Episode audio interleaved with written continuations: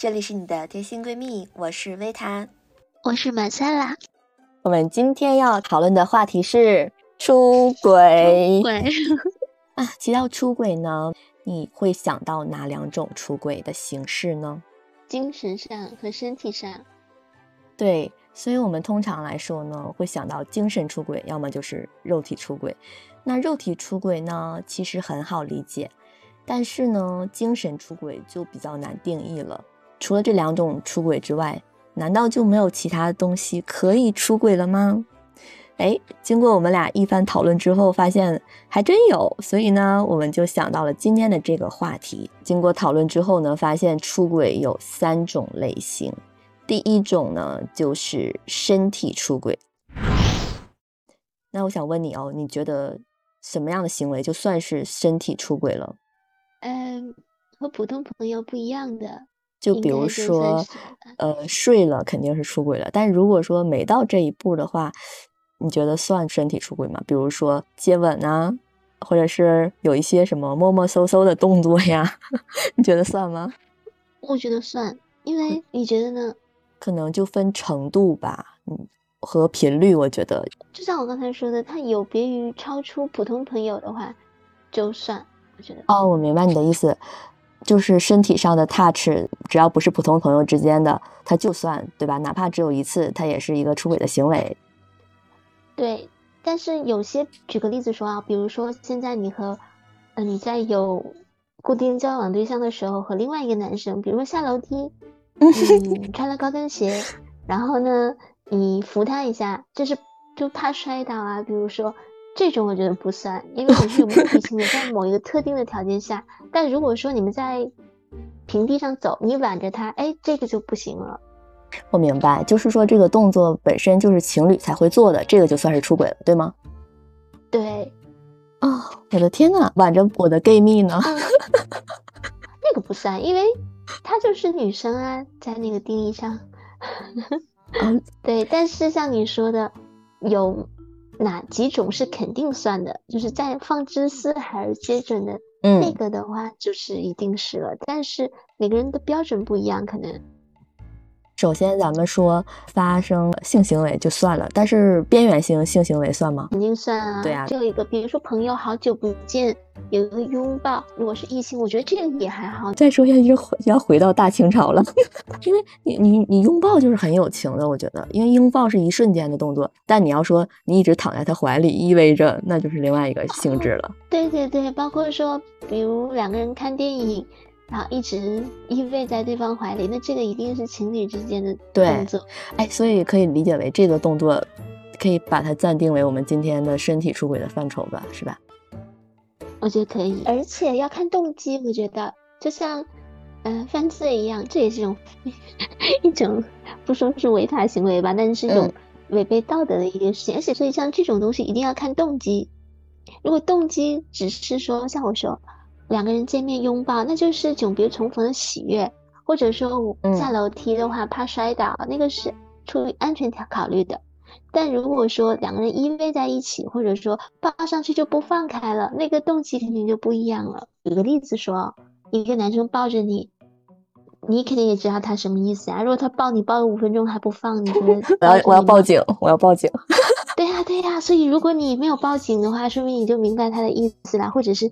你是两情相悦，对吧？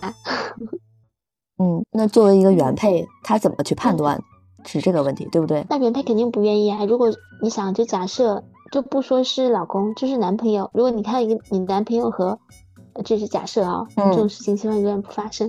你看到他和谁依偎在一起，依偎在湖边，他躺在他怀里，就这样子二十分钟、半个小时，你看到后边一直在观察，你觉得你可以安静的走开，然后。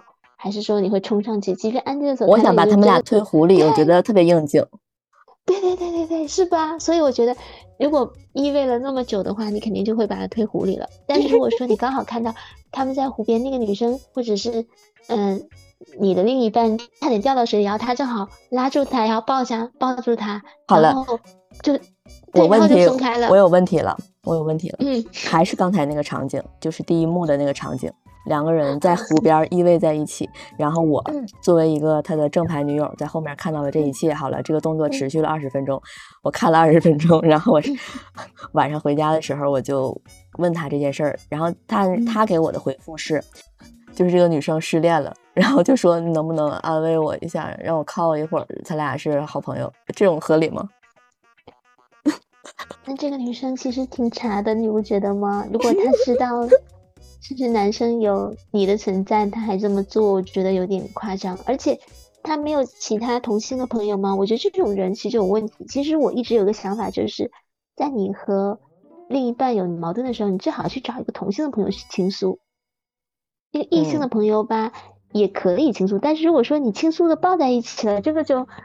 我就说不过去好，我明白了。按照我们这个定义，估计出轨的人会占了大多数。我猜，我我盲猜一下。对，对，也就是说，我们现在统一了一下我们的定义，就是那些呃超出普通朋友之外的一些呃专指情侣向的一些动作，都算是身体出轨。基本上身体出轨就是这样了。我们的定义。那第二种呢？我给它起名字叫金钱出轨。那金钱出轨的意思呢，就是说你的另一半为第三方花费了金钱，那这个金钱数大数小呢都有可能啊。所以呢，我们来讨论一下，你觉得花钱这个行为的话，是不是也是一种出轨的表现？如果在数额比较小的情况下，嗯，那就不被考量。举个例子说，比如说男生在有女朋友或有原配的情况下。给另外一个女生请她吃顿饭，其实请吃饭这个事情就很暧昧了。再说一个简单一点的，比如说买一杯咖啡，那你说这种的话，我觉得就还好吧。对啊，这种肯定不算是金额很小啊，金钱出轨。因为我觉得金钱出轨吧，这个原配知道了之后，有一种心里咯噔一下的感觉。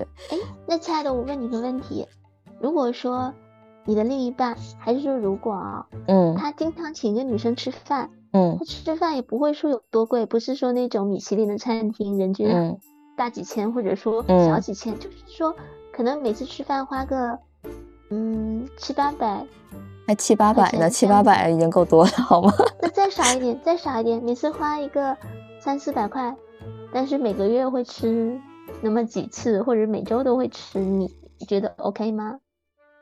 你说的这个事儿是那个时间出轨的事儿，因为。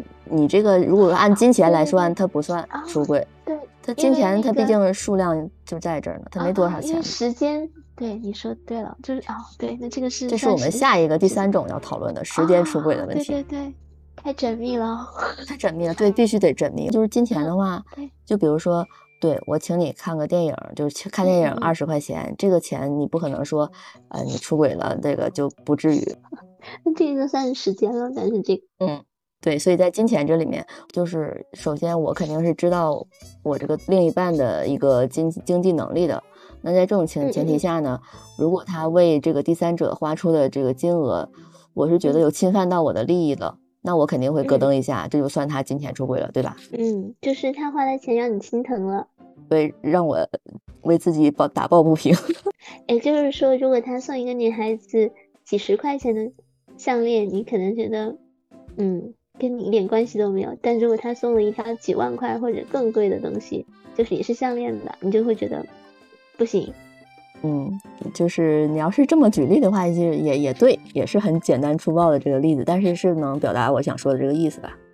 是，你要送个几十块钱或者几块钱的东西，你会觉得他们可能是在过家家吧？我就首先不管他们是什么，就也许他们肯定是有喜欢在的。但是这不算金金钱出轨，好吧？我们现在讲的是金钱出轨的问题啊。我明白了，如果一个很小的礼物，他一定要去营造一个什么样的环境，或者是去思思考一下为什么要送这个东西。那这种价值很小的礼物，那就是时间出轨了。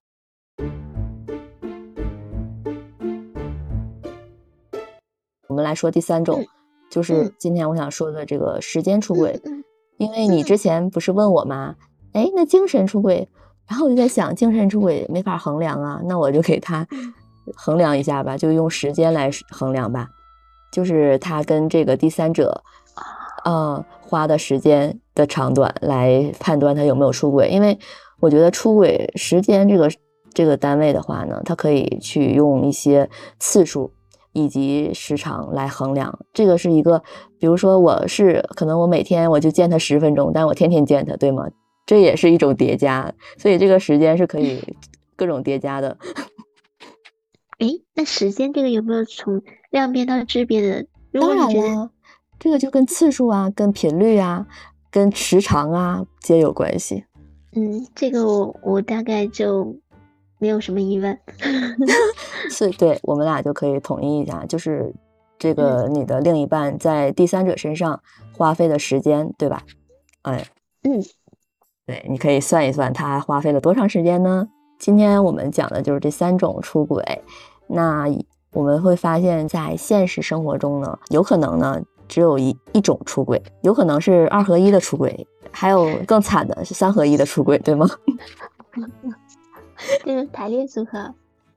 对，所以呢，如果大家呢，你有自己的故事呢，关于出轨的故事呢，啊，你经历的也好，还是你目睹的，你身边的朋友的故事呢，可以在评论区讲出来，我们来看一下，来看看，比一比，看谁更惨。希望大家都没那么惨啊！前两天呢，不是有一个热搜嘛？嗯，看完这个热搜之后，我就非常感慨呀。这个说唱圈之前塌完房之后呢，现在又轮到街舞圈塌房了。我们今天要讲到的这位塌房的男主呢，他是谁呢？他就是《这就是街舞》的第二季和第四季的两届的这个冠军。叶音被他的这个正牌女友呢，在微博上就写了一个小作文，就说他出轨，各种睡粉啊，然后还晒了一些聊天的截图。那有的人呢就不知道叶音是谁，其实他怎么说呢，在这个街舞比赛中呢，也不算是特别的亮眼，但是呢，你也不能说你忽略他，毕竟人家是两届冠军嘛。他出轨的这个消息，你有没有看到？你说了以后我就知道了。嗯，那这个 我给大家来简单的总结一下他这个事情的出轨的来龙去脉吧。叶音呢，在上节目之前有一个女友，然后两个人呢，呃，从叶音是一个平平无奇的一个跳舞的，算是一个比较专业的人才吧，然后到上了节目之后呢，火了，但这个女友呢，一直是这一个。那当然呢，可能是他想保持一个自己很专一的一个人设吧。但是呢，这个女友在有一天呢，就是看叶音手机的过程中呢，发现了很多瓜。比如说呢，她去约粉丝啊，出去开房呀这种，而且这个粉丝数量是很多的，也不是说只跟这一个人啊。我总结的就是他这个碎粉呢，具有以下三个特征：第一个就是高频。夜音在跟他出轨的这个对象说：“我们昨天做了五次哦，高频嘛，你看一天就做了五次，对吧？”然后第二个特征呢，就是多次。多次的意思就是说，这个人是个惯犯，他经常干这个事儿。还有一个特点呢，就是大量。在这个其中涉及到的人数众多，感觉你直接可以给他定罪了。是啊，用的这个词儿都是量刑的词语。对呀，而且呢，截止目前为止吧。叶音也没有发任何的声明啊，看来是比较心虚，也没有办法抵赖了。所以呢，通过这个事儿呢，就有一些网友就说呢，这个叶音在这就是街舞当中，他就是这个罗志祥战队的。你看，不觉得他这个事件一出，跟罗志祥这个事件很有一种异曲同工之妙吗？是。嗯，同时呢，就在这个叶音的这个女友发了小作文的第二天，就发现有大量的这个网友啊，就给这个。叶音的女友私信就说，自己曾经呢看到过叶音在路上搂着别的女孩，而且还确定这个别的女孩绝对不是 我们的这个叶音的正牌女友。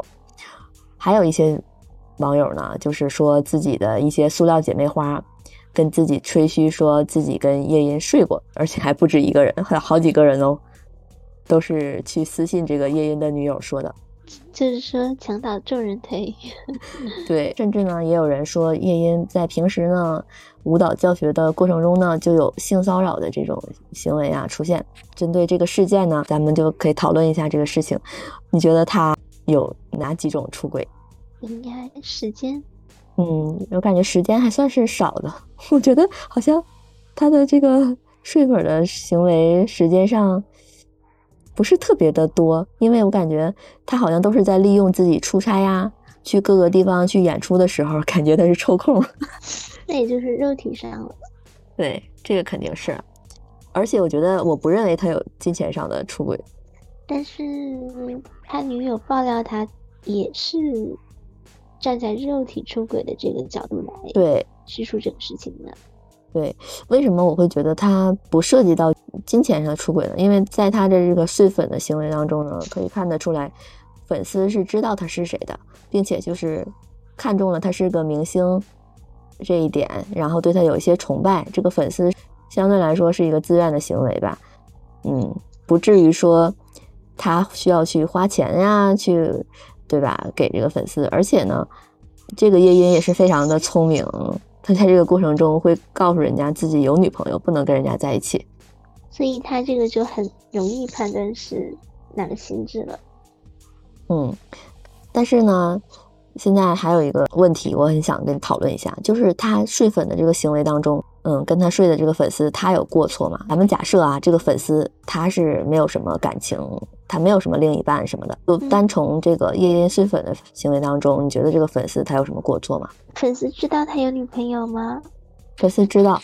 现在这个社会的话，我不知道怎么定义这事情，因为大家的开放程度可能比原来要高。如果说一个男生他没有结婚，嗯，他只是说他有女朋友，那有的人可能。根本不 care 这一点，他甚至想上位，想抢人家男朋友，你不觉得吗？像冯小刚和许帆，许帆好像就是对吧？陈凯歌和陈红，陈红也是，但是后来他们结婚了，生小孩了，都洗白了，没有人会再提这个事情。是的。但如果说已经是结婚有小孩的情况下，再跑进来一个这样的人，那这个人是会被，即便是在今天。他的事业也不会好。举个例子说，像姚笛，就很明显了，他就不会很好。但是陈凯歌那个时候肯定是没有小孩的，他可能只有跟陈红有小孩。也就是说，这个男生只要是在没有小孩，就是没有结婚，嗯，然后被挖走了。啊，我明白你的意思了。也就是说，在这个事情当中的所谓的这个第三者。虽然他是后来的，他们没有结婚的话，他就哎，好像性质就不一样，而且有可能他变成了这个以后这个人后来的结婚对象都有可能，对吧？对，而且如果他们再有一个孩子，那就没有人会去提之前这些事情了。嗯，你这个角度说的也是，我觉得有有一定道理的。我觉得这个事儿吧，它就是这个男的，这个夜莺，咱就说夜莺好了，就是他的错。因为假设啊，我举个例子，我可以跟你表演一下。假如说你是夜莺，然后我跟你说，我想跟你开房，然后你说不行，我有对象，那请问这个房还能开了吗？开不了。对呀，所以你说这个第三者之所以能跟他开房，是因为啥呢？不就是因为这个夜莺他是愿意的吗？所以这个过错方在之前我们讨论这三种情况的时候，就已经定义了有配偶的这一方的。是全责，对，他是全责，对，因为他可能还存在一种对对方隐瞒的情况，包括粉丝，我怀疑他都有跟他说他有女朋友嘛，可能有些粉丝根本就不在意这个事情，对对对，有些粉丝不在意，嗯，对，即便是在意这个事情的粉丝，茵茵可能也不会告诉他，因为这个粉丝也知道茵茵不会跟他就是真正的交往。对，所以他可能也不会问叶音这个情况，即便问了叶音，也可以说我没有，那也不妨碍他们，对吧？对，而且还有一些网友的留言当中，你会看到这种言论啊，就是有的人会说他出不出轨关我什么事儿啊？我看的是他的街舞能力，那你觉得怎么看？就是一个人的专业能力和他的私德。所以他们只是看到了那个他的光环嘛，也就是他们被夜莺吸引，绝对不是他的外在。就是他的外形，像你跟我讲，他身高只有一六零一米六是吧？啊，对，这对于男生来说是有点矮了，而且他肯定不是因为这个来打动女生的，一定是他的专业素养啊，他的名气，所以这个很正常。我觉得他是想表达的是，他很反感所谓的这个女友在网上曝光这种细节的问题，他觉得他不应该曝光这些事儿，这些事儿是私事儿，他是这个观点。你说女朋友曝光那个夜莺做这些事情是？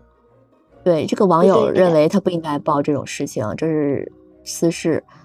嗯，但现在看起来，包括周扬青，然后之前那个他也是啊，都是曝光以后影响了对方的星途。也就是说，这种事情虽然说法律管不了，但是道德还是受谴责的。也就是说，真正不怕影子写。还有一个哦，我分插一个观点。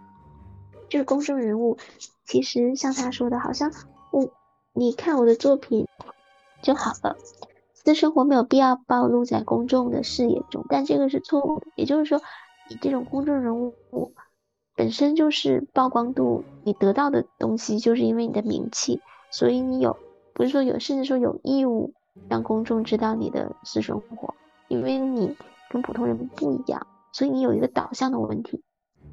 也就是说，如果这种有名气的人都做这些道德上受谴责的事情，然后社会上也不谴责他，觉得哎，你怎么爆人家私生活？这样属实是不合理的，因为对年轻人是有导向作用的。这个观点我认为是错误的，因为你作为公众人物，你就应该做的很好，不然你就不应该用这个流量去换钱。对你说的很对，就是一个对青少年的导向的问题。对，甚至这个社会的导向，如果这种事情爆出来以后，大家都觉得无所谓啊，那整个社会风气，你就想，在普通民众的中间，如果也都这样子的话，那这不就乱套了？对，是的，没错，你说的很对。我们之前不是做了有一个节目嘛？讲的是中西方职场文化差异、酒店游轮业的潜规则揭秘那期。嗯嗯。然后那里面我们就提到了一个事情，我就我们就说有些我们的一些呃领导的人员呢，他们的能力很优秀啊，但是他们可能会对女性性骚扰呀。然后呢，在游轮上，可能我们就真的遇到这种能力很强，但是私德不太好的，就直接就开除。而且我们会发现，在陆地上，这些大公司什么的，好像并不会这样做。就是两边，一个是看中了德行，一个是看中了能力。呃，主要还是对你说的对。再就有一点，可能是可不可以被替代？因为在陆地上，可能他的这个就所谓的业绩，你想再找一个这样的人，可能很难。你的意思。公司没有办法去放弃这个事情，但是在船上不一样。我们这样子讲。如果在船上是船长或者是一个轮机长这样子做的话，我认为可能又是另外一个事情了，因为 他们是圆桌会议的主要成员，也就是这样的人是特殊人才。你想，因为这样的一件事不是小事情，虽然哈，这样事情把他把一个船长或把一个轮机长或者把一个 H D Hotel Director 把他们因为这个事情回家，我认为可能性也不大了。哦，我明白你的意思了，就是它的稀稀有程度、稀缺性，是吧？对对，所以说这个东西还是，嗯，利益最大化吧。那我我又想到了一件事情，啊，这个真的是我有一个朋友啊，不是我，真的不是我，就是我认识一个女生，我跟她的关系呢，就属于普通的，打过两次照面吧，就见过两次。这个女生呢，就长得很漂亮，她是一个。公司白领吧，皮肤很白，然后眼睛很大，然后很瘦的那种。他的对象是他的一个老同学，而且呢，这个男的，我们给给他取个名字叫库克好了。他是有老婆的，而且他还有孩子。啊，也就是说，我的这个朋友，这个朋友叫什么呢？啊，给他取个名字叫南希好了。就是说，南希呢，他只有一个对象，就是库克。但是库克呢，他是有家的，他有老婆有孩子。那么呢，他们俩在一起呢，就像正常的情侣一样，以情侣的身份出席很多场合呀、聚会呀。我知道这个库克是有家的，我其实蛮震惊的。我会觉得，哎，这俩人在这个城市里不怕被人撞见吗？也是够大胆的。这个事情太特殊了。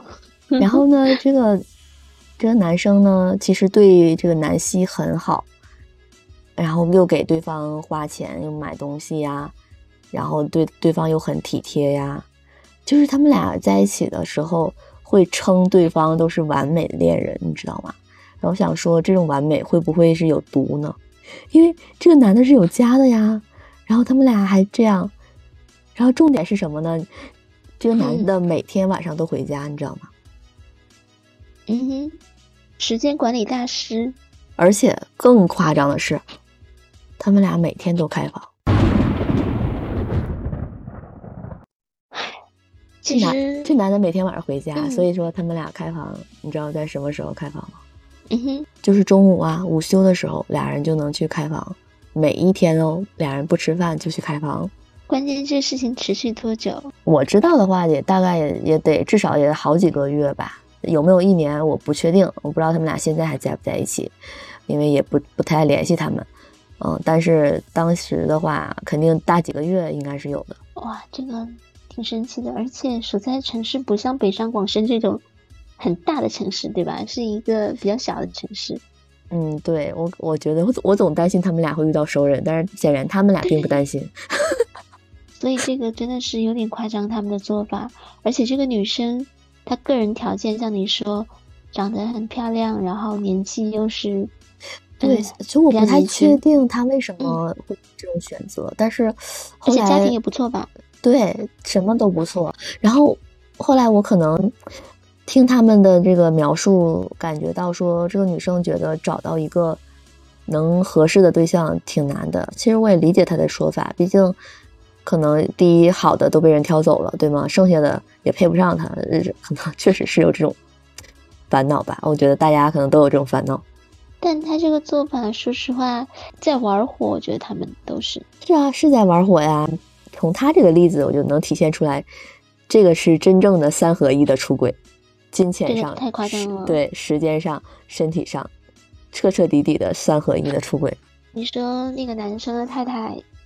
是怀着一种，如果知道了的话，关键是他好像每天都回家，然后在家里也扮演着好先生的角色。对，就是，哎，就这么说吧。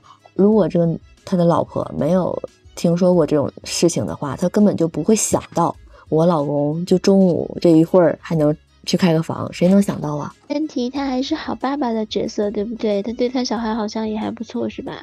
应该对。我听说这件事儿之后，我又想到了之前有人说，有的那些老板坐飞机的时候就会和空姐在飞机的卫生间发生一些不可描述的事情，但全程的时间可能很短，不十分钟都不到。你说作为他的老婆，可能就是当时一起陪他坐的这架飞机，你想想多么恐怖！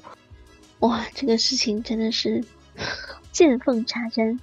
对呀，你遇到这种人，你真的是，你根本你脑洞不够不够大的话，你都想不到还有这种事。关键是脑洞足够大，也想不到他，就是他可以对这个就是太抓马了。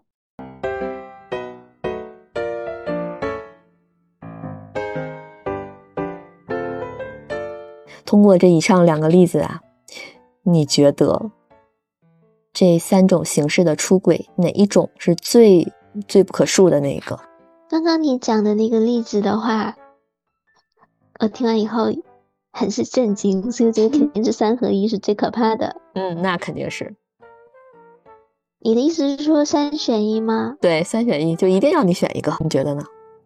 我觉得都挺可恨的，还是身体上是最没有办法接受的。虽然说身体上是那种恶心的，没有办法让人接受，但是我觉得吧，从另外一个角度考虑。我感觉金钱出轨，就咱们说啊，他首先他定位是他已经达到了金钱出轨的程度了啊，不是小打小闹的。我觉得这个是最难以接受的，也是最最不可恕的。因为你看啊，不管是时间出轨，还是说，嗯，身体出轨吧，感总感觉是为了取悦自己，自己开心了。但是那个金钱出轨，好像就是在为对方付出了。说明这个人已经上升到一个为对方付出的程度了。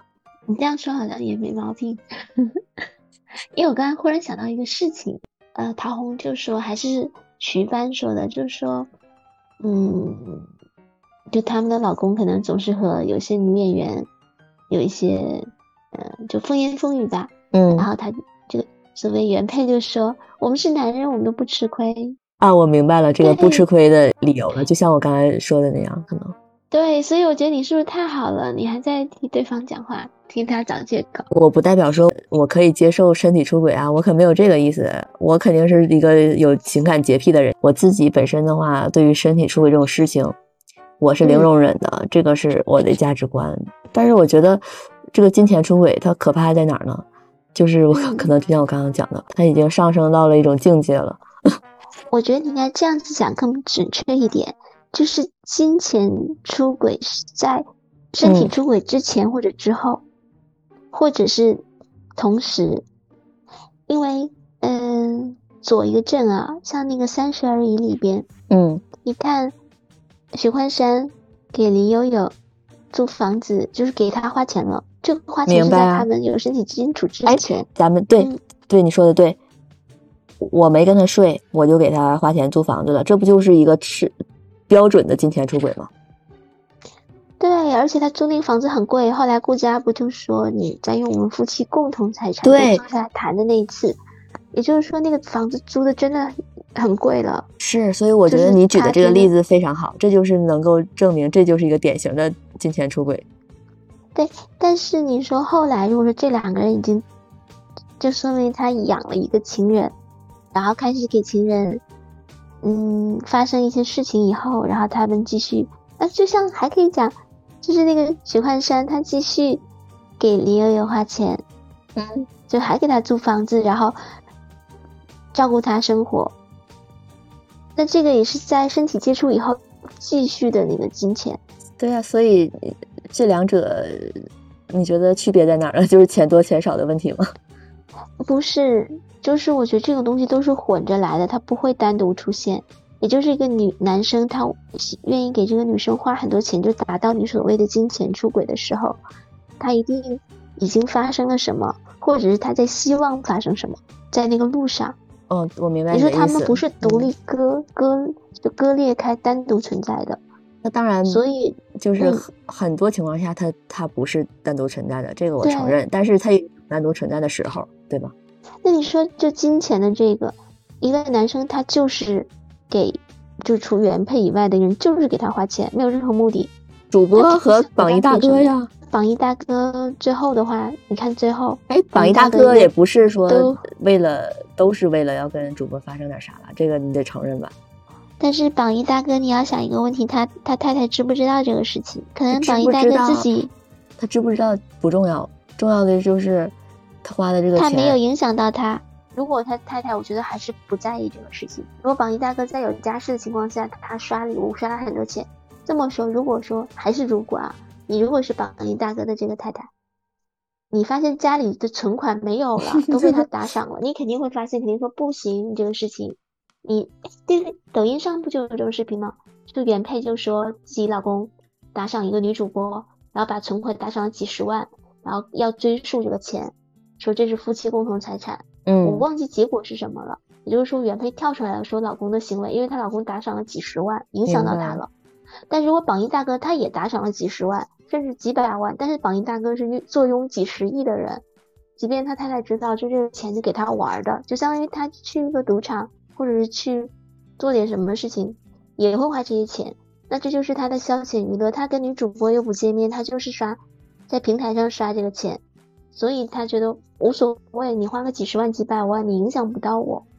所以这个事情，我觉得你最开始说的那个观点特别好，就是对女主，就是原配，她觉得这个造没造成影响，也就是刚刚我讲的那个例子，那两个例子。但你知道吗？其实，嗯，我想说的这种金钱上的出轨也好，时间上的出轨也好，你都不一定是说有一个第三人出现，你知道吗？你可以脑洞大一点，其实他不一定是个人。就比如说追星，追星我投入了大量的金钱，投入了大量的时间，这也是一个赤裸裸的出轨。因为你做这么这个事情的时候，是对你这个恋爱是一定会造成影响的。啊，那你这个说的，嗯，落脚点就是会不会影响你本身固有的这段关系？就举个例子说，如果女生很喜欢周杰伦。然后男生也比较喜欢周杰伦，那他们俩很开心一起去看周杰伦。即便女生在那个演唱会上表白周杰伦就疯了一样，男生看在眼里也觉得，嗯，可能他替我表达表白了。但是如果说男生对周杰伦毫不感冒，然后女生就追着周杰伦摇哪跑，然后花了很多的钱去看那种三万块钱，嗯，就是那种买那种座位，那男生一定会说这个不行。像你说，甚至说你要说出轨吧，好，周杰伦挺冤的，好像，但这个可能对于出轨的概念可能就有点太宽泛了。我觉得还是就像咱们最开始讨论的那样，出轨的定义就是它一定是一个男女之间的一个关系，而且是拿不上台面的这种事情。要定义说，就是说说道德的谴责的一个事情。因为我觉得，就像你刚才说，如果喜欢一个明星，现在你去拿到台面上说，人家觉得也还好吧。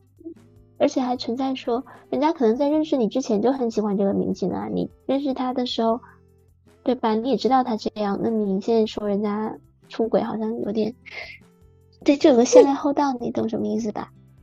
嗯，而且你可能可能想表达的是不够专注这段感情，会影响到你们的关系的这种事情。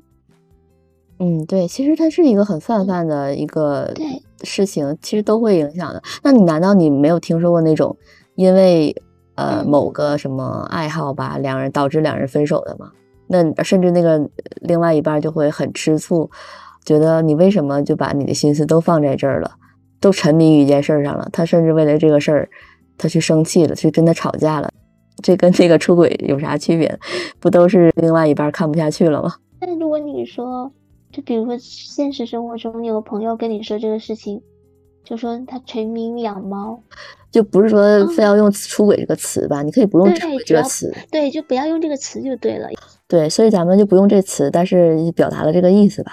就哪怕他没有把这个钱花在人身上，就这意思，他花在了一个物身上，一个动物身上，他都能起到这个效果。哎，这么说就明白了。嗯，都能导致一段感情的破裂。如果你要是这样讲的话，我感觉。最接受不了的可能还是肉体的出轨。对，今天说下来就是一个都不行，一个也接受不了。对，是的，是一个都接受不了。那我们今天的节目呢，差不多就是这样啦。如果大家对这件事情还有什么想说的话呢，可以给我们留言，我们很期待看到大家的评论。我是维塔，我是满塞拉，我们下期再见啦，拜拜，拜拜。